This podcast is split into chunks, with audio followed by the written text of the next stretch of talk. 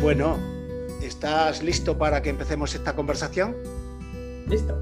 Bueno, ya sabes que está en el contexto de un podcast que se llama Personas que Inspiran. Y quiero agradecerte que estés aquí, que te hayas prestado a que yo eh, te haga esta entrevista. Yo que no soy un gurú de la, un referente de los medios, ¿verdad? Así que, de entrada, muchas gracias por tu confianza, ¿sí? Encantado. De nada. Bueno, es un, es un honor para mí y creo que quienes nos escuchen en algún momento cuando lo publiquemos van a entender el por qué te he elegido o por qué te he invitado como por ser una persona que inspira, que es, tiene que ser como una condición. Y, y eso aflorará en la conversación que tengamos. ¿Te parece? Me parece estupendo. Javier López. ¿Quién es Javier López?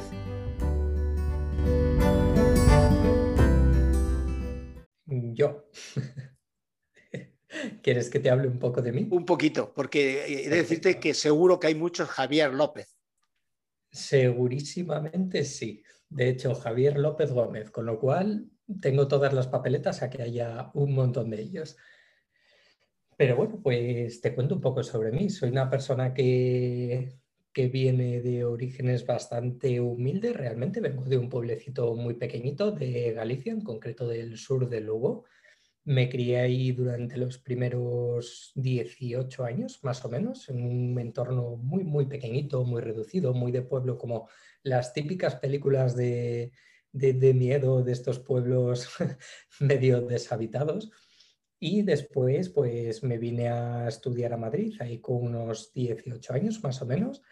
Ahí viví un poco un contraste también entre lo que era un, un ambiente más, no sé cómo llamarlo, diría que más tranquilo, más, más relajado, con otro ritmo de vida diferente entre lo que era pues esa vida un poco más del pueblo, lo que era la vida más de ciudad, en, caso en el caso de Madrid, pues un ritmo de vida más ajetreado, unos, incluso me atrevería a decir que unos valores, unas metas también de la gente diferentes. Eso fue una de las cosas que más me chocó.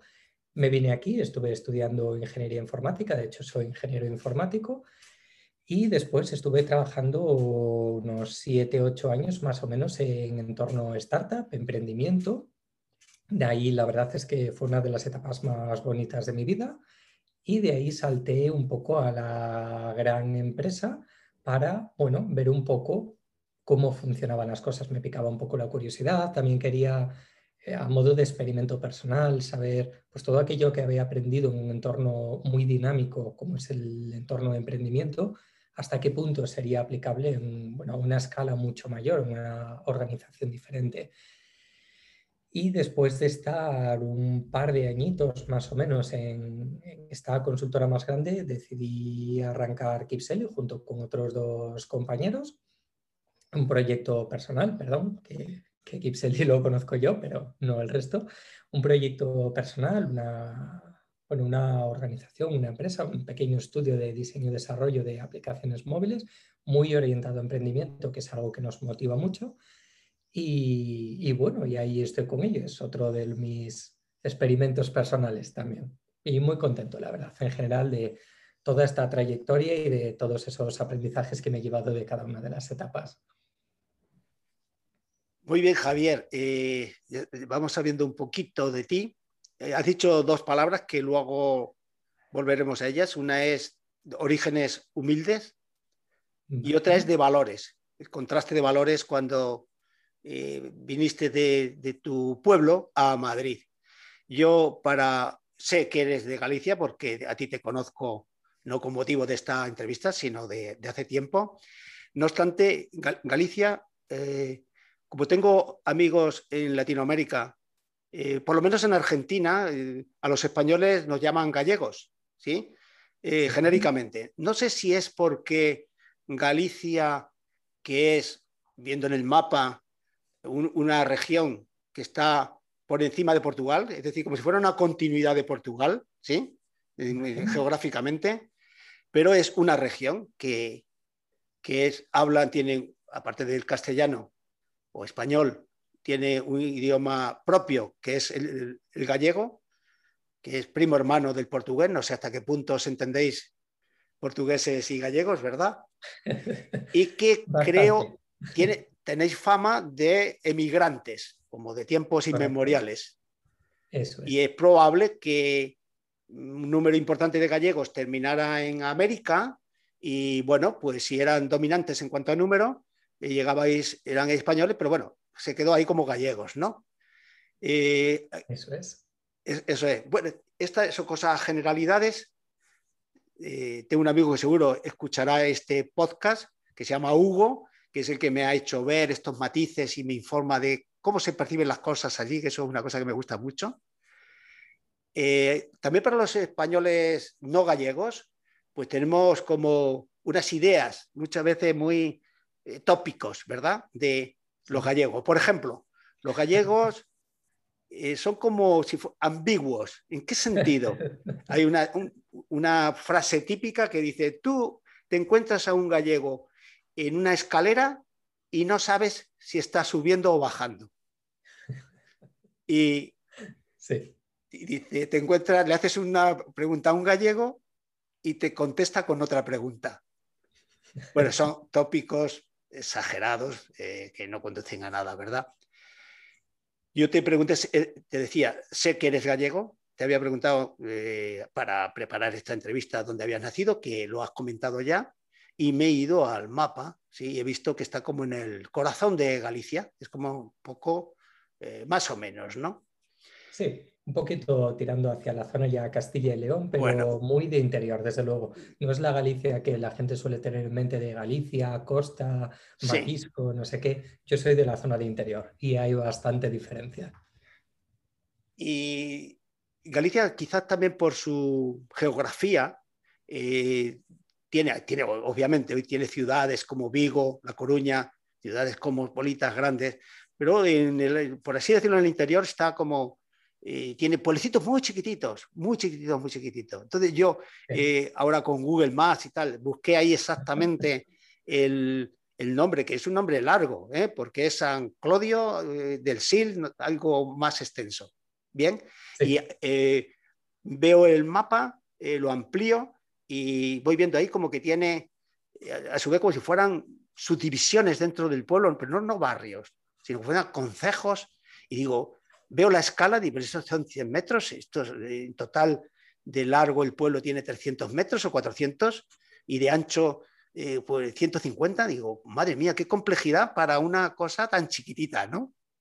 Sí, sí ¿verdad? la verdad es que sí, de hecho, mi ayuntamiento son eh, si mal no recuerdo, te lo estoy diciendo un poco ojo, ¿vale? Pero entre seis y ocho poblaciones y dices, bueno, oye, es bastante grande, es mm, realmente no. Es decir, hablamos, cuando digo población, igual me refiero a una población, pueden ser tres, cuatro casas en el medio de una montaña, son tres casas y una iglesia contadas. Entonces, desde luego es un contraste muy grande frente a, pues evidentemente, lo que es un Madrid que ves un barrio y vamos, es, es desorbitado. Eh, o sea que habría esos gallegos inmigrantes que muchos de ellos eh, habrían nacido en esos pueblecitos y diría, bueno, tengo que salir, que esto es demasiado constreñido para, para mi desarrollo y se plantaron eh, probablemente en barco en unos viajes largos y imagina que terminan en Buenos Aires. Qué contraste y qué, qué cambio tan enorme, ¿verdad?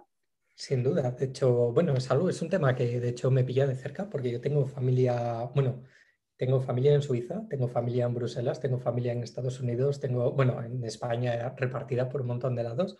De hecho, mis padres somos de familia numerosa, más o menos de siete hermanos por cada uno, es decir, somos muchísima familia y eso, repartida por Europa y después también evidentemente Sudamérica, Venezuela, eh, Argentina, etcétera, etcétera.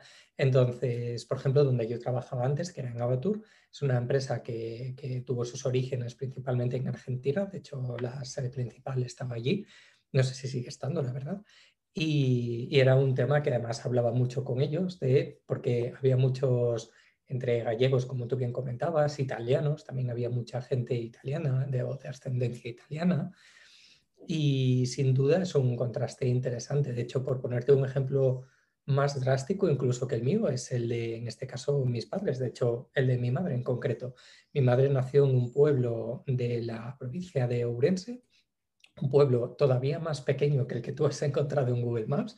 Hablamos de cuatro o cinco casas máximo, sin comercio, sin, sin nada, absolutamente nada. Eran cinco casas, muy un pueblo que vivía pues principalmente de ganadería, de, pues, de, cuidar huertas, etcétera, etcétera, incluso de trabajar para otra gente que tenía más, más recursos.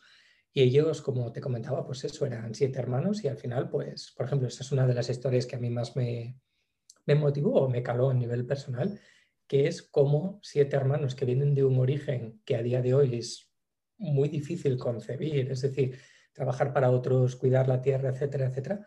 Cada uno de ellos a día de hoy, vamos, vive en una zona prácticamente diferente de España, súper felices, tienen, vamos, han conseguido una serie de logros a nivel personal, profesional, que personalmente me parecen increíbles. Es decir, es pasar de una situación de, no quiero decir pobreza, porque no, no soy quien para juzgarlo porque no lo he vivido, pero sí desde luego de una situación de escasez de recursos que a día de hoy pues igual se antoja un poco más complicada porque igual, o por lo menos de mi perspectiva, estamos más acostumbrados a eh, tener un nivel de vida, unas expectativas o estar acostumbrados a un ambiente diferente a lo que era esta época. Entonces, pues personalmente eso es una, es una historia que a mí me, me gustó mucho y que, que me motiva y que me, que me, hace reflexionar y me hace pensar, sobre todo cuando, por ejemplo, si, si planteo quejarme de algo o es que yo debería tener tal o cual, digo, bueno, oye, que hay gente que ha empezado desde un punto de partida mucho más, con menos recursos de los que yo tengo a día de hoy y han conseguido muchas cosas. ¿Significa entonces que yo no puedo hacerlo? Al contrario, debería poder conseguir todavía más que eso. Entonces, bueno, me estoy yendo un poquito por las ramas, pero, pero bueno, me venía un poquito para contextualizar también lo que hablábamos antes de valores, estas impresiones y esos orígenes. Totalmente. Eh, fíjate que no, no me parece que justamente en eso te vayas por las ramas, sino que es algo que te va definiendo en la medida en que yo te conozco. ¿sí? Genial. Eh, por cierto, ahí eh, quería también señalar que en el mapita se ve que está el río Sil al lado, al ladito del pueblo, ¿verdad? Y he visto fotografías ahí ya en Google, en las imágenes, y hay como unos meandros increíblemente eh, como señalados, como una especie de islas, generando, que aparentemente son islas, que seguramente no son, se podrá entrar por como un promontorio, ¿verdad? Sí. Pero muy espectacular. La zona se llama Ribeira Sacra, que es un nombre también como mítico. Me suena también a, vinos, ¿eh? dicho sea de paso. Correcto. De hecho, es denominación de origen, es zona protegida, toda la zona. Y de hecho, la zona, bueno, zonas cercanas por allí, por ejemplo, la zona de Caurel está cerca de ser declarada Patrimonio de la Humanidad, de la UNESCO. ¿Y como cultural? Sí, patrimonio cultural. De hecho, están estableciendo medidas bastante restrictivas respecto a el uso de recursos de la zona y demás. Y sé que ahora está un poco en trámites, a ver en qué acaba, pero esperábamos hacia, también el tema del coronavirus lo puede haber retrasado un poquito, pero hacia final de este año o el siguiente que pudiese entrar como patrimonio de, de la UNESCO. Qué bueno, eh, pues eso me recuerda a algo que es Santiago de Compostela, que también el, camino de Santiago, no estoy pensando ahora en la catedral, ¿sí? El camino de Santiago. ¿Has hecho el camino de Santiago? ¿O algún fragmento? Un, fragmento, sí. De hecho, lo he hecho desde la zona de principio de Galicia, de la zona de Sarria, más o menos. Me pilla muy cerquita, de hecho, de donde yo vivo. Y yo me preguntaba, pero ya tengo la respuesta, si alguien que viva en Santiago de Compostela ha hecho el camino de Santiago. Y entonces, eh, la idea es, yo vivo en un sitio, por ejemplo, Madrid o en Francia, porque hay una ruta, la ruta franca, que tiene, creo, porque lo he curioseado, pues eh, unos mil kilómetros que hay que hacer andando, ¿sí? Y que es una experiencia eh, casi mística, sin ser religioso, el que sea religioso, por supuesto, pero puede ser, es un tema como de una ahora que se habla también de mindfulness y demás, es un proceso de reflexión que puedes llevar a cabo y se puede ir en compañía, pero hay muchos caminantes que, que van solos y que bueno, se van reencontrando, saludan al que se encuentra, están las paradas, las fondas, creo que hay como una cartilla que te van poniendo como unos sellos que atestiguan que, que, has pasado el camino. Me parece grandioso. Un poco, también creo que es eh, patrimonio de la humanidad. Pues la verdad no sabría decirte si no lo es. Como experiencia, por lo menos yo personalmente pues no soy religioso, lo respeto. Yo hice el camino pues por, en este caso, con, unos compañeros, de hecho justamente del pueblo, porque nos apetecía un poco mm, hacer algo diferente, algo también entre nosotros, algo que también tuviese un poquito de reto. Al final el camino es para nosotros, por lo menos fue duro. Yo recuerdo las primeras etapas, prácticamente no poder moverme después de caminar desde las 4 de la mañana. Pero, pero sin duda eh, comparto lo que tú dices, es una experiencia muy buena, sea religioso o no lo sea, creo que no, ahí no está el matiz, pero vamos, todo el camino y también un poco los vínculos que creas con la gente con la que compartes ese camino, desde luego es que pongo la mano en el fuego de que son, vamos, es una, por lo menos lo veo como una vía para fortalecer también esos vínculos y, y bueno, romper un poco con la rutina habitual, que creo que es algo, algo bueno. De hecho, es un camino que haces por voluntad propia, que eso es algo muy interesante y muy potente también. Por voluntad propia, a tu ritmo, que es otra cosa muy interesante también, poder hacerlo como tú quieres hacerlo, desde donde tú quieres hacerlo. Y, no sé, en general es un cambio de paradigma, pues por ejemplo, ese es uno de los choques que, que viví aquí cuando, que, sí, cuando me vine a Madrid, que era un poco eso, que, que, la gente a veces la notaba como muy encasillada de tengo que hacer tal, tengo que no sé qué.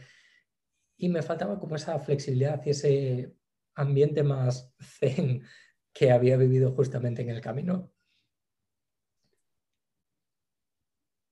Tómate un respiro. Sí, por supuesto. No demasiado largo, porque si es una entrevista, hay que, ir, los tiempos, los segundos se hacen como eternos, ¿verdad? Eh, ¿qué, te dice Fisterra o Finisterre? Bueno, pues me dice Costa, Costa de Muerte y fin del mundo. Fin, del mundo. años se consideraba el fin de la Tierra. Sí, eh, los romanos entendían, creían que allí acababa las tierras conocidas, las fronteras lo llamaban así también, algo así como la frontera del más allá, el fin del mundo, que creo que es lo que significa Fisterra. Correcto. Eh, sin embargo, realmente, por cierto, tenía por aquí eh, una frase que debe ser muy de marketing actual para promover la zona. Dice, desde el principio de los tiempos, Fisterra evoca un misterio insondable en el alma de los hombres. Las raíces del aura legendaria de estos parajes abiertos a la inmensidad del océano Atlántico descansan en la mitología de los primeros pobladores de Europa. qué bonito, qué atractivo, ¿no? Y sin embargo, no era el fin de la Tierra, porque el Atlántico que se veía ahí inmenso eh, nos separa y se puede decir que nos une hoy día a América. Y en América había seres, había seres humanos, había personas antes de que llegara Cristóbal Colón.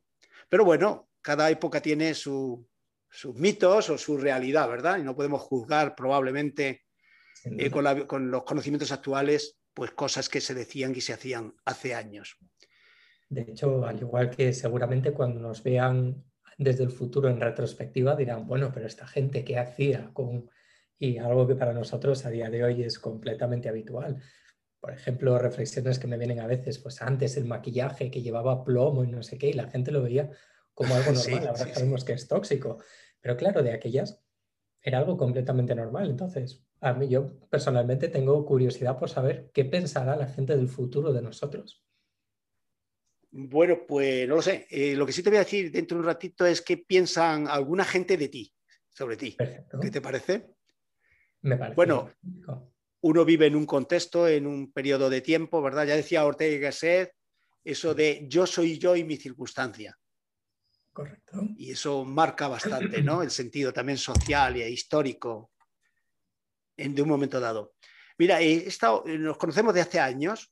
Eh, recuerdo, incluso he buscado, fíjate, en Google como reuniones tuyas y mías, y hay una que, que me ha gustado mucho porque dice eh, Xavier, eso había puesto yo en asunto, Xavier con X, ¿sí? porque a veces te pregunté, ¿te, gusta con, con, X? Me da igual, Javier que Xavier, a veces usaba uno u otro, ¿verdad? Entonces, asunto, comer y conversar. y efectivamente comimos y conversamos, ¿no? Bastantes veces, ¿no? Y yo recuerdo que en una oportunidad, vagamente, ¿eh? igual me lo precisas ahora, estábamos como tú estabas trabajando o preparando como, no sé si era como una charla tipo TED Talk o algo así, o, o quizás para dar en un evento sobre el tema de equipo, la evolución, como tu propia experiencia, tu aprendizaje.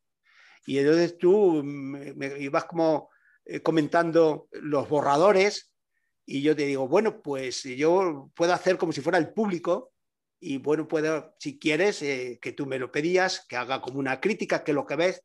Y estuvimos ahí como dos o tres sesiones para que tú eh, evolucionaras o retocaras tu mensaje a la luz de, de mi opinión, que podía ser sesgada, ¿verdad? Ahora, lo que sí recuerdo y me impactó bastante era el enorme valor que le dabas tú a eh, los valores, valor a los valores Parece una redundancia, ¿verdad? La importancia que le dabas a los valores en el mundo del trabajo, en el mundo ese, eh, ya se habla del emprendimiento, de la Agile, de los equipos, de los modelos o, framework de Scrum y, y, cómo tú lo vivías. Lo recuerdo, tus experiencias en equipos pequeños, tus experiencias en equipos grandes y de perdón, más que en equipos grandes, en empresas grandes. Y cómo tú mm, cuestionabas a veces la incoherencia entre cierta, cómo pregonaban, anunciaban una serie de valores, en este caso de empresa, y que luego la cultura, la realidad del día a día eh, no era así.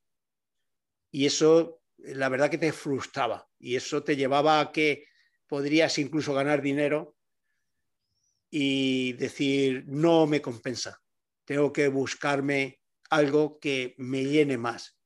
Y este, este, este estos temas son los que yo considero que inspiran, al, menos a mí me inspiran. Y este tipo de cosas eh, han sido las que me han llevado a invitarte y tú eh, amablemente has aceptado. Eh, ¿Recuerdas esas conversaciones? Sí. Perfectamente. Y luego, eh, a mí me servía también como para contigo contrastar, investigar. Hablábamos de, y bueno, yo he trabajado y soy coach de equipo, con lo cual esas teorías de cómo se logra el alto rendimiento. Y hablábamos de mediciones de partida, de cómo se puede medir cuál es la situación de un equipo en un momento dado, con unas perspectivas de, eh, o parámetros del alto rendimiento, que es la comunicación, es una serie de cosas, la confianza y demás.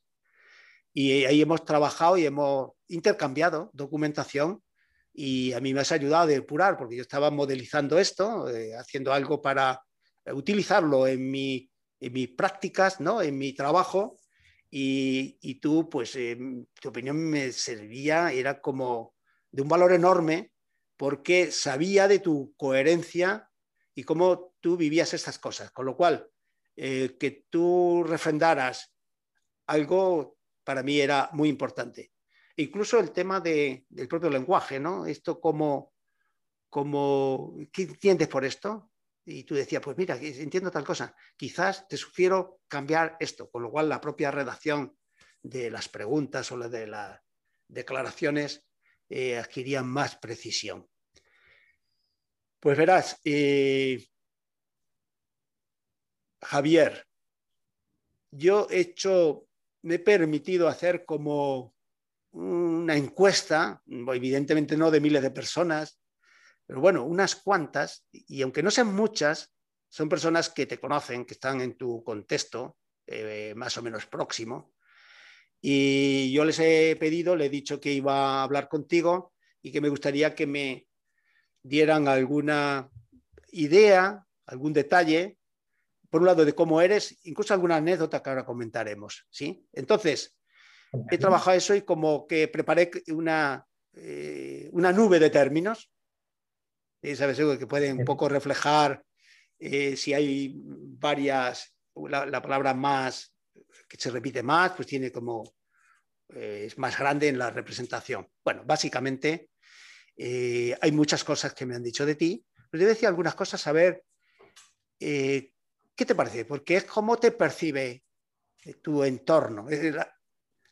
Yo soy yo y circunstancias. En este caso, la circunstancia es ese entorno, ¿no? Incluido el mío, ¿eh? dicho sea de paso. Genial. Hay una que es congruente. Vale. ¿Te suena? Sí. Bueno, eh, ese término, eh, hay otras personas que han dicho íntegro. Y a mí, esto es una interpretación mía, mm, me parecen como casi, no exactamente, son palabras diferentes, pero tienen una cierta, como diría, eh, lo puedo considerar sinónimo. A mí me, resuena, eh, tendría que hablar con la persona que las ha propuesto, pero para mí como que tienen un cierto encaje y, con el cual yo comparto. Hay una cosa, la integridad, que es algo grandioso que eh, lo poquito que hemos hablado hasta ahora, me refiero en esta conversación, y ya ha habido como indicios de que es algo muy importante para ti. Eres confiable, eres un gran mentor, eres paciente, eres sencillo, parsimonioso. parsimonioso. esperaba. Yo he buscado en, la, en el diccionario, porque para mí como la sensación es como, es como, como exageradamente lento, como que suena lento. No, no. Hay una acepción que creo ¿eh? que es la que han apuntado, que es algo así que hacer las cosas con, con tranquilidad y con, de una manera, como diría, ritual. Que tiene, las cosas tienen como su rito. O sea, parsimonioso es tiene como su, método, su, podría, tener la, definición exacta. Es un matiz de parsimonioso que sí me encaja contigo, para evitar esa otra acepción que parece que un poco como si fuera que no te importan las cosas y que, es lento. No, no es eso. Eh, no sé si he dicho paciente. Sí. Bien. Y que tienes carisma. Eso sí que es bonito. ¿Quién lo diría, verdad? Sí, esa, bueno, no estamos hablando de percepción desde fuera de las circunstancias, no voy a meterme en compararlo con cuál es mi opinión. Es decir, esa, por ejemplo, tampoco sé si, no sé, no sé si yo me hubiese descrito con esa palabra. Ya, ya. Pero eh, claro, es complicado porque justo esa es la que más depende de la percepción de fuera, porque yo no puedo decir si yo soy carismático o no. Bueno, es muy interesante, es muy interesante porque esto es como un análisis 360 y lo relevante es eh, no tanto cómo eres, sino cómo te perciben. Y obviamente a la vista del resultado dirías, oye, eh, no era consciente yo de, me gusta ser carismático, ¿cómo puedo mantenerlo? ¿Cómo puedo averiguar qué, qué es eso exactamente? ¿Qué ven en mí para que me consideren carismático. En cualquier caso, lo que yo veo aquí suena todo muy bien. Sinceramente, podrían haber dicho alguna otra cosa y también te lo diría. Trabajador 10 es otro término. trabajador 10. No has dicho la escala, asumo que será de 1 a 10. ¿vale? Porque si es de 1 a 100, eh, creo sinceramente que está como que estás en el, en el tope de, lo, de para que la persona que lo ha expresado significa ser trabajador. Y que tú eres una persona que, que haces, te conviertes en fundamental en los equipos. Y eso lo ha reflejado con otras expresiones más de una persona. Hasta el punto de que cuentan alguna anécdota que estuviste en una empresa que al final te fuiste y que, bueno, que te seguían llamando y al cabo de mucho tiempo te seguían llamando para resolver, pero no, aquí que esta clave, ¿te acuerdas de la clave o no? Sino de aspectos sustanciales de, del equipo, del trabajo y demás, y tú siempre tenías la generosidad de atenderlo, buscando obviamente que tenías otros compromisos, pero que buscaba siempre el hueco para atenderlo. Así que el siempre dispuesto a ayudar es algo también reflejado por alguna de las personas a las que le he preguntado. luego hay otras cositas más, eh, si quieres, anécdotas. Una es que juegas o te gusta un juego que se llama Legendary. Correcto. Yo, sinceramente, será que soy de otra generación, no, sabía ni que existía, ¿vale? Luego busca por ahí, he sacado, tiene, son juegos de rol, que hay personajes. ¿Cómo es eso? Sí, realmente es un juego de cartas de un género que se conoce como deck building, que es básicamente construir tu propio mazo. Es decir, básicamente tienes una pila de opciones de cartas que pueden ir saliendo durante la partida y tú vas tomando decisiones estratégicas de con cuáles te quieres quedar y eso va moldeando la partida sobre la marcha. Y por eso me gusta, porque no es un juego preestablecido, sino que cada vez que lo haces supone un reto y un entorno diferente y te obliga a pensar de una forma diferente. Y eso es lo que me fascinó sin duda de... ¿Y, ¿Y, juegas contra el sistema o contra otros jugadores que están ahí en internet o, como, o físicamente, si hay cartas físicas? Tiene una vía que es... Em, eh, perdóname, por favor, que está pasando justamente un helicóptero al lado Hombre, de Esto, esto es el directo. le, puedes, le puedes saludar, piloto. Sí, tengo un compañero, de hecho, que está ahora sacando del carnet de helicóptero. Tengo que llamarle para ver que no sea él el que esté sobrevolando en mi casa. Pero bueno, volviendo al tema, perdona. Eh, pues tiene dos formatos. Uno es jugar contra la máquina, que es básicamente el propio tablero, con lo cual cada partida será aleatoria y tú simplemente vas levantando diferentes situaciones y te vas enfrentando a ellas. Y otra es jugar con gente como aliados, por así decirlo, es decir, todos contra el propio tablero. Y tiene otra modalidad que es, está el tablero, están los buenos, por etiquetarlos de alguna forma, y están los malos, o básicamente dos bandos y cada uno tiene que tirar hacia su lado y de hecho a veces de forma encubierta, sin que tú sepas quién es quién y tengas que tratar de averiguar en base a lo que hacen quién está tirando hacia dónde. Oye, eh, supongo si hay personajes, eh, ¿puedes nombrar tres personajes que te acuerdes de, que igual te acuerdas de mil, de este juego? Sí, pues mira, de hecho son personajes conocidos porque son personajes de, eh, los, hay dos versiones que son las que yo tengo. Una es la de personajes de, Marvel, de los cómics de, Marvel, básicamente superhéroes. Entonces cualquier personaje de Marvel prácticamente está aquí dentro, desde X-Men, eh, Capitán América, cualquiera, hasta el otro que yo tengo, que es el de la saga de Alien. Personalmente es una saga que me gusta mucho, la saga de las películas me refiero. Así que cualquiera de los personajes de la saga Alien forma parte también del elenco de, de, este juego. Muy bien, se, ve que lo dominas.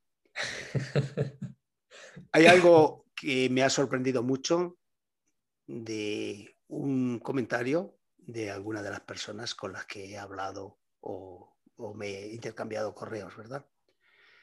Eso es una cosa curiosa. Curiosa, me lo parece a mí. Eres un virtuoso de los emails. ¿Qué quiere decir eso? Es justo lo que te iba a preguntar. Bueno, o sea que tiene. un poco más. Bueno, vamos a ver, tendría que, tendría que entrevistar siquiera a la persona que lo ha escrito. Pero bueno, pero algo me dijo, ¿vale? Y en ese sentido es que escribes unos email, email como precisos, certeros, eh, concisos, eh, pero no al extremo, con las palabras justas y transmitiendo lo que hay que tener, las ideas centrales, bueno, eh, no sé, de hecho yo quería preguntarte, porque si la persona que te lo ha dicho, para mí me merece mm, mucho crédito, entonces una de las cosas que voy a hacer es que me enseñes a escribir estos email virtuosos. Si tienes alguna técnica que a lo mejor no eres consciente, pero ahí está, ¿vale? Eh, de modo que, mejor es que dice, mira, yo hago unos mails que arrancan unos verbos con no sé qué, que procuro que no sean muy largos, como que de un primer vistazo se vea en la pantalla y no tengas que hacer scroll, me lo estoy inventando, que tengan un asunto concreto y destaco en negrita eh, puntualmente para que las palabras clave que quiero que queden, no lo sé. Así que a mí eso de email virtuoso, algo que parece trivial e incluso hoy día las comunicaciones, como hoy los emails, como que no fuera exactamente la mejor herramienta, y enviarlo a las personas adecuadas y no una ristra ahí o para justificar que has hecho algo. Eh, en definitiva, eh, me dirás, te haré otra entrevista no grabada, o mejor dicho, me enseñarás. Yo voy a repasar los emails que me has enviado. Hay mucho que es de aceptar reuniones, pero bueno. Y voy a ver si encuentro esa gracia que otra gente que te conoce mm, en el día a día, ¿sí? Eh, con el trabajo. O sea, qué cosas se descubren, ¿eh? Sí, de hecho, estoy pensando sobre la marcha mientras me vas comentando.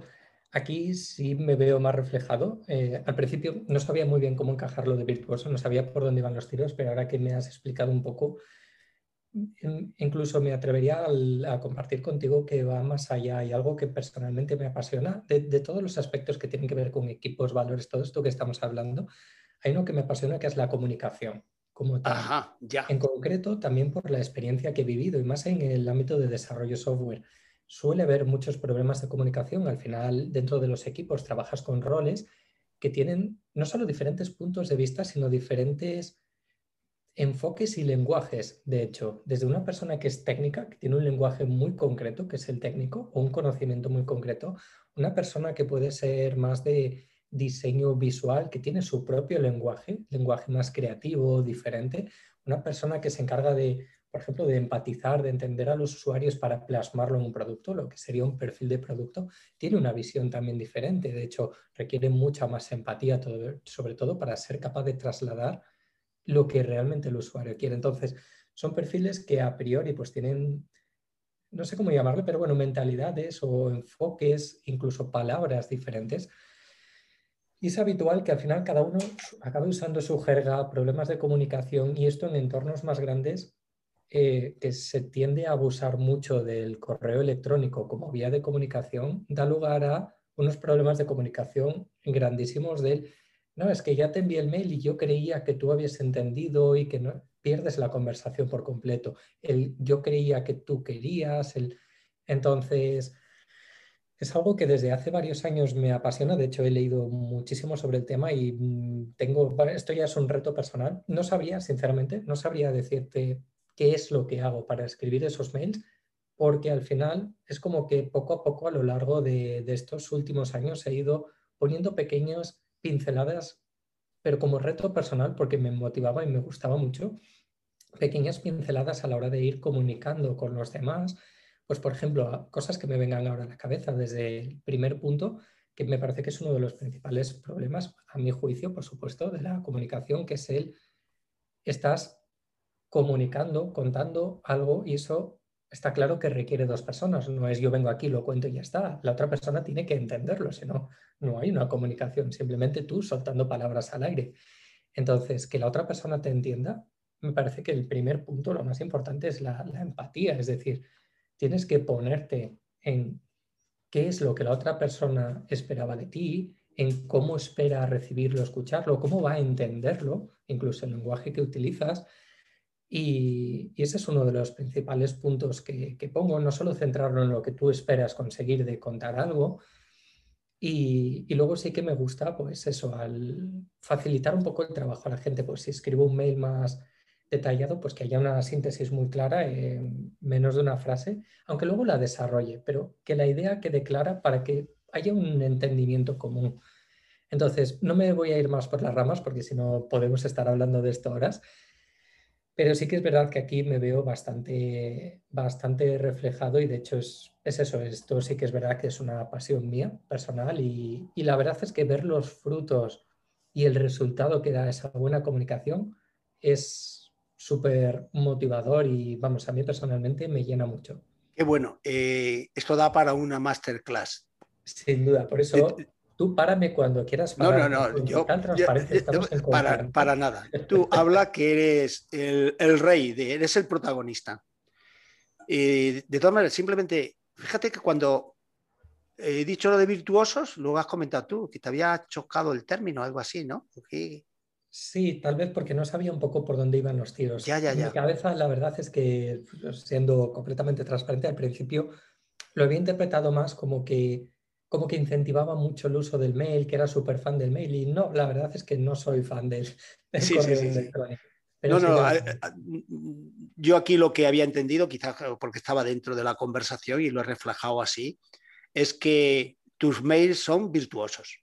No que escribas más de la cuenta ni menos de la cuenta, ni que lo propicies. Pero los que escribes son virtuosos. Bueno, lo dejamos ahí, me refiero al tema de los emails, no la conversación.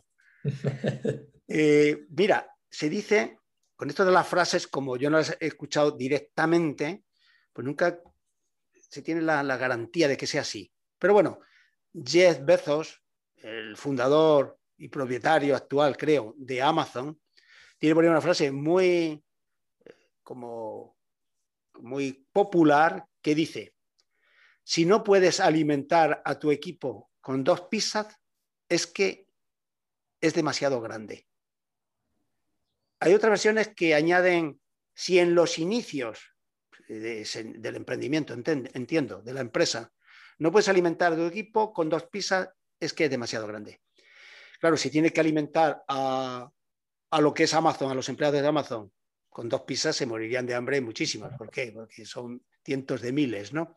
Bueno, vamos a interpretarlo como el concepto de equipo, que en el mundo de Ayala y demás está claro que es como algo acotado, que no pueden ser 40, tiene que haber ahí como un número eh, entre, no sé, porque tampoco hay que poner límites, pero si son dos, bueno, podemos trabajar en equipo, vale, pero no es un equipo en sentido estricto. A lo mejor tres, cuatro, hasta, no, entre cuatro y doce o algo así, ¿sí? sin ser estrictos. ¿Cuántos panes necesitas tú para alimentar a tu equipo? Depende del tamaño del pan. Pero hablando de un pan. eso, es muy gallego, ¿eh? de lo que dijimos antes. ¿eh? Qué grande. Bueno, depende del tamaño del pan. No, pero para un pan estándar, te diría que el equipo actual, un pan. Podemos un pan, un pan. Vale, es que eh, me han dicho, como una habilidad tuya, que fabricas pan. Sí. con una no sé si llamarlo pan virtuoso, en paralelo a lo de los emails. En general, sí, es algo que a nivel personal me gusta y empezó como un reto y de hecho sigue siendo un reto a día de hoy y buscando un poquito nuevas formas creativas también de conseguir cosas y de hecho lo llevo más allá del pan, de hecho es en general masas, hablamos de desde una masa de pizza hasta una masa para hacer tortillas mexicanas, pan, empanadas, me da igual. Eh, todo tipo de masa realmente es un tema también de motivación personal. Es decir, estamos hablando de coger agua, coger harina, un poco de levadura a veces y sal posiblemente y ser capaz de crear todas estas cosas. Personalmente, ese tipo de trabajo manual, ese trabajo más artesanal, el crear algo tan rico, tan bonito, tan de algo tan simple, me parece personalmente muy bonito, es algo que me gusta mucho y eso que he tardado muchísimos años en conseguir dar con el tiro, porque llevo con esto, no te exagero, desde que era muy pequeñito, que ya me gustaba hacer mis propias pizzas y demás, y hasta hace unos dos, tres años más o menos que me puse como muy en serio con esto, no, no fui capaz de empezar a dominarlo, por así decirlo. Y me gustó mucho porque descubrí que, que el trasfondo era entender primero cómo funcionan las cosas. Al final es química, es decir, es mezclar productos, es química, es una cuestión de tiempos y de tal. Y una vez que entiendes lo que hay por detrás, eres capaz de crear cosas que van mucho más allá. Y eso es lo que me gusta, lo que me apasiona. Eh, Javier, qué cosa más interesante. Y además, eh, me pongo como objetivo personal comer un pan elaborado por ti. Así que ya procuraré que eso sea. Que sea. Pero fíjate, esto me lo, me lo han hecho saber, yo lo desconocía. Sin embargo, con las comunicaciones que hemos tenido tú y yo para acordar la hora que hemos empezado eh, hoy a las 11, y dentro de buscar el hueco, que era en fin de semana, el sábado, el domingo, eh, me voy a permitir eh, comentar el texto de tu respuesta en el WhatsApp. ¿Me das permiso? Porque es una conversación. Dice, las 11 es una buena hora. Así me da tiempo a hacer la comida con tranquilidad. No dices con parsimonia. Y, y todo eso. De hecho, el domingo, que era otra alternativa, por la mañana suelo hacer pan y requeriría parar de vez en cuando. Es decir, que elegimos el sábado, resulta que tenías que hacer pan. Efectivamente. Vale, vale. mira, hablando de parsimonia, es mi ritual del fin de semana, con bastante flexibilidad, la verdad, que es los viernes preparo un poco de masa madre, el sábado preparo un poquito el pan y el domingo lo meto al horno. Y esos tres días he descubierto que dan lugar a un pan súper rico y además he conseguido una fórmula de esto que te hablaba antes de esa creatividad. He conseguido también eliminar esos desperdicios que eran para mí más frustrantes, pues como a veces tener que estar más pendiente de amasar el pan o hacer ese esfuerzo. He conseguido llegar a un punto en el que consigo un pan, de hecho, de la línea del pan gallego, que es como no podría ser de otra forma, sin prácticamente ni tener que amasar ni nada por el estilo con el mínimo esfuerzo.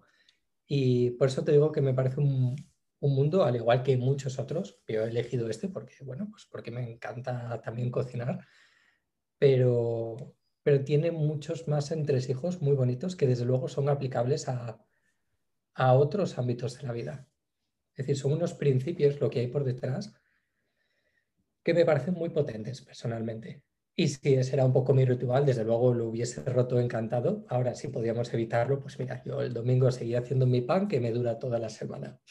Yo imagínate que, que digo, no, no, tiene que ser el domingo, que por el tono del mensaje habrías aceptado, pero no era yo consciente de hasta qué punto habrías roto ahí ese, um, ritual o, hábito tuyo. Habría sido imperdonable. El caso es que estamos hoy día hablando tan tranquilos, ¿verdad? Eh, en, sábado. Mira, eh, antes, con ocasión de Legendary, que te lo he preguntado, y bueno, es un juego de cartas, bla, bla, bla. El póker, ¿juegas al póker? Eh, me gusta hasta cierto punto. De hecho, hasta tuve mi época en la de meterme, igual que ocurría con el pan, en meterme a entender la base matemática del póker, todo lo que había por detrás. Tengo, de hecho, varios libros de póker por ahí. Sinceramente era algo que Mm, creía que al principio que me apasionaba, luego me di cuenta de que simplemente me intrigaba, pero que nada más. Entonces lo acabé dejando. Vale, me, encaja, porque este tenía un riesgo a ver qué salía, ¿no? Y, te voy a decir por qué. Esto es algo que he dialogado con alguna de las personas con las que he hablado previamente para preparar esta entrevista. Y hemos llegado, tenemos como, nosotros tenemos la siguiente percepción es algo así como que ese valor de la integridad o congruencia es de tal magnitud en tu caso que al mismo tiempo es como si tuvieras una antena, una sensibilidad especial para detectar en otros la falta de integridad o de congruencia. ¿Vale? Y, y eso ¿cómo, cómo notamos yo el primero? El primero en el sentido de que, el primero, de, yo me he dado cuenta de eso y lo he compartido con otras personas. Yo hablo contigo y en una conversación, si digo algo, ¿cómo decir? Que, que igual no te encaja al 100%, ¿sí? vamos a matizarlo.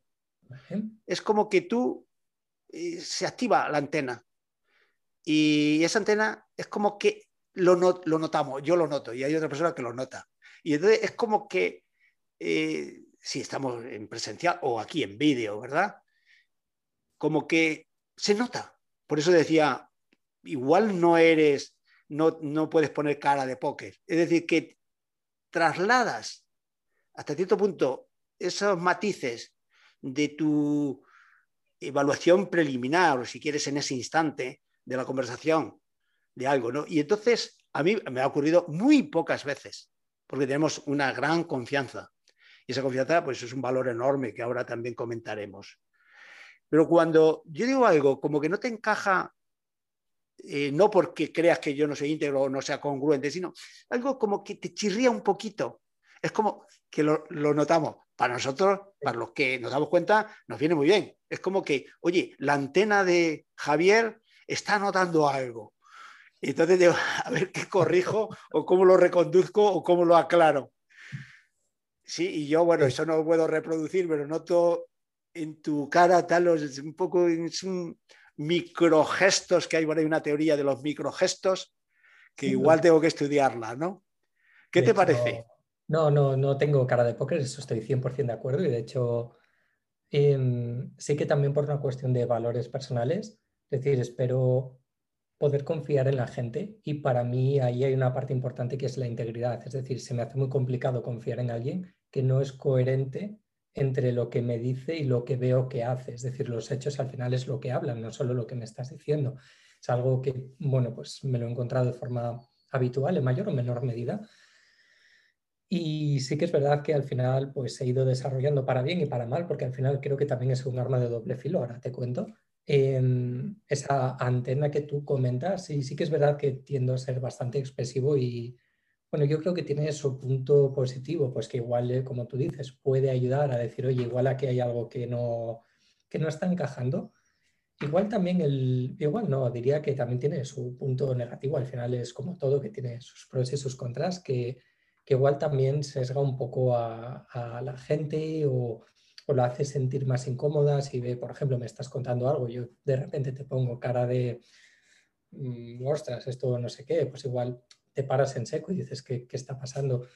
No lo sé, es algo que personalmente llevo dándole vueltas ya bastante tiempo y trabajando también para tratar de que, vale, yo puedo ser así expresivo de serie, pero bueno, tratar de que eso coarte lo mínimo posible a los demás o pueda molestar a alguien o, bueno, en esa línea. Muy bien, eh, pues mira, en, tiempo real, porque se me ha ocurrido ahora, eh, como fruto de esta conversación, es como que ahí mm, esos rasgos tuyos creo que tienen que ver con el carisma. El carisma son, eh, ahí le veo yo un punto carismático, fíjate. Bien, es mi percepción y puedo estar equivocado. Verás, eh, una pequeña anécdota también dentro de ese pueblecito que nos has contado, eh, como que tú, desde luego se ve que tienes ahí claramente un amor por tus orígenes y orígenes en un sentido amplio por la gente, porque has estado va, frecuentemente, con la pandemia estuviste, porque yo he hablado contigo en, por vídeo y era, pues, me decía, estoy en tal, bueno, en tu pueblo, ¿verdad? Y esa se ve como que tienes como cuidas a la gente, a la gente mayor que a lo mejor necesitan algo, a veces hasta necesitan algo cuando quiero decir comprar alguna cosa, y entonces tú dices, eh, personas a lo mejor no, es que no tengan internet, que no usan, no tienen cuenta, no utilizan Amazon y demás, y que tú dices, no te preocupes, dime qué quieres, yo te lo busco, es esto, ¿vale? Y le haces la transacción y terminas ahí tú como si fuera DHL y llegas ahí con el paquetito a, a, la casa de, del vecino. ¿Es así? De hecho, soy como, eh, sin parecer exagerado, pero un poco como el, servicio centralizado de Amazon de, bueno, de una parte del pueblo. y, de hecho lo hago encantado. Al final es lo que tú dices, hablamos de gente pues, que igual no está tan acostumbrada a la tecnología o que, y aquí me incluyo en este saco, ojo, que le da cierto miedo a algunas cosas de la tecnología, pues como por ejemplo los pagos online. Es decir, yo soy muy precavido con los temas de seguridad y si yo lo soy y tengo siempre la mosca detrás de la oreja y soy ingeniero informático, para cuánto más una persona que no ha crecido en este ambiente. Entonces yo lo hago encantado, vamos, y de hecho es algo que, que te diría que es que incluso es que me hace feliz porque no me cuesta nada y es una forma de aprovechar eso que a mí de alguna forma se me da bien para ayudar a otra persona que igual pues o no se le da tan bien o no está tan acostumbrado y viceversa. Habrá cosas que a esta persona se le dé mucho mejor o tenga algo que a mí pueda aportarme. Siempre es algo bidireccional. Y me pasa en general con eso y me pasa también, pues al ser informático, esto es otro de los tópicos, que es el mírame el ordenador, le pasa algo. Mírame, A día de hoy ya con los smartphones, pues el mírame el teléfono que le pasa algo. Muy bien, qué, anécdota más bonita. Mira, en una conversación con Fran Arteaga, al que tú conoces, eh, salió el tema de la confianza, lo que significa la confianza. Y comentamos como que haya como fórmulas para su medición, estuvimos hablando, ¿no? Eh, tengo otro amigo que se llama Iván Martín, con el cual comenté este tema de la confianza en una conversación hace un par de días y me dijo, sí, sí, esto yo lo utilizo mucho y me dio una pista, bueno, me ofreció algo que yo voy a aprovechar, voy a profundizar en este tema y lo voy a usar. Dice, mira, es eh, por recordar de un, tal David, no recuerdo el apellido, que es el que ha creado el modelito, que es sencillo, de la confianza, que es crucial en las relaciones, tú has hablado de ello.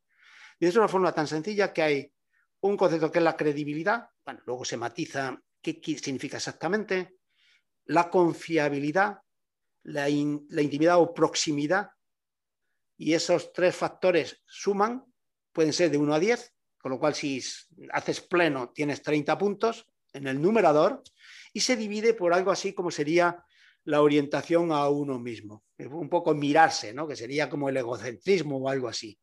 Que evidentemente, si es de 1 a 10, si es 1, pues lo que queda es el valor del numerador, porque dividido por 1 te queda. Ahora, como pongas 10 en el denominador, por mucho que tengas arriba, es como que te quedas en un 3. 30 dividido por 10, 3. Y entonces eso que tiene aparentemente su complejidad, me dijo Iván Martín que él, así que le he dicho, lo voy a usar en algún momento. Eh, estás con un grupo, con un equipo, estás trabajando ese tema, ¿sí? Y, dice, imagina, buscas personajes conocidos a nivel, llamémosle mundial, eh, políticos o deportistas, para que todos los que estén tengan una, una percepción o una imagen de esas personas. Dice, imagínate Donald Trump. Y entonces, ¿qué credibilidad te merece? ¿Cómo le valorarías? ¿Fiable? ¿En la intimidad? Y pues, donde parece como que salía bastante mal en la orientación, el ego. Y entonces, bueno, pues salía un índice bastante bajo, ¿no? Versus, imagina Angela Merkel o Mandela o Gandhi o cualquier personaje conocido, o Nadal, y ves cómo todos tenemos como, no conocemos la fórmula, pero si nos dicen, oye, eh, aplícala, ves que hay ahí como una cierta coincidencia de, en la valoración de estos personajes, lo cual me, resulta significativo. Entonces yo digo, lo voy a usar, lo voy a usar incluso mentalmente, y ya lo he hecho contigo, ¿sí? Es decir, que eh, la confianza, yo he hecho el cálculo de qué confianza me transmites y no puedo darte el resultado porque a partir de, ese momento, eh, si tengo otra entrevista de otra persona, pues dirá, oye, pues a Javier salió mejor que yo, en confianza, ¿no? Bueno, es un, un valor realmente excepcional. Yo uso decimales para no llegar al 30 absoluto que dirá, hombre, es que eso es tu favorito y eso es tendencioso, ¿no? Le he puesto decimales para dar más sensación de precisión. Y bueno, yo no necesito realmente calcular. Eh, para mí eres una persona de una, una confianza extrema. O sea, eh, es algo, inspiras, eh, transmites esa tranquilidad que tal, la humildad, que es un rasgo sensacional, que eso se nota a la legua, ¿sí? O al kilómetro, podríamos decir. Y e, yo te tengo en una alta estima y, en el plano de la confianza, en el plano de lo que trabajemos, estamos trabajando cosas, pues eso, hay, por ahí una teoría, un modelo del hijo de, de, Covey, Stephen Covey, el hijo, el, padre era el más famoso, pero el hijo también, y creo que habla así, el concepto es negocios a la velocidad de la confianza. Sí, de hecho comparto mucho. Sí, ¿verdad? esa, si no toda, gran parte de, la visión, sin duda. Al igual que lo que comentabas antes de la fórmula, es, vamos, para mí es bueno. como metáfora y es que cuando la aterrizas, sin duda tiene una fiabilidad bastante alta. Estamos llegando, yo tengo aquí una micro guion, un esquemita, porque me gusta más, tengo una idea ¿no? de, qué preguntar por esa, esa, encuesta que he hecho sobre ti, pero de alguna manera eh, sin rigideces, para que, eh, que tú te expreses como quieras y te conozcamos mejor. Estaríamos aquí dos horas o tres, eh, yo contigo he estado, bueno, eso, en eso de comer y conversar, pues nos poníamos tres horas y tan a gusto, ¿no? Eh, lo que ocurre es que de, cara también a, bueno, los demás no pueden hacer cosas de un podcast de, tres horas o hora y media, ¿no? Tiene todo su dosificación, ¿te parece? Por tanto, eh, a pesar de todo, a pesar de mí, a pesar de, lo que me gustaría, pues tenemos que ir como finalizando. Había un detallito eh, que quería que bueno, me lo ha chafado hasta cierto punto porque tienes una camiseta distinta. Alguien me dijo, eh, Javier le gusta mucho las camisetas negras. Dice, eh, parecería que siempre es la misma. No, no, son distintas. Eh, pero es una cosa como que además lo asimilaba a ese tema de la sencillez y como de no, como de no llamar la atención. Bueno, lo, aunque te veo con otro color, sí, pues quería por lo menos recoger este detalle.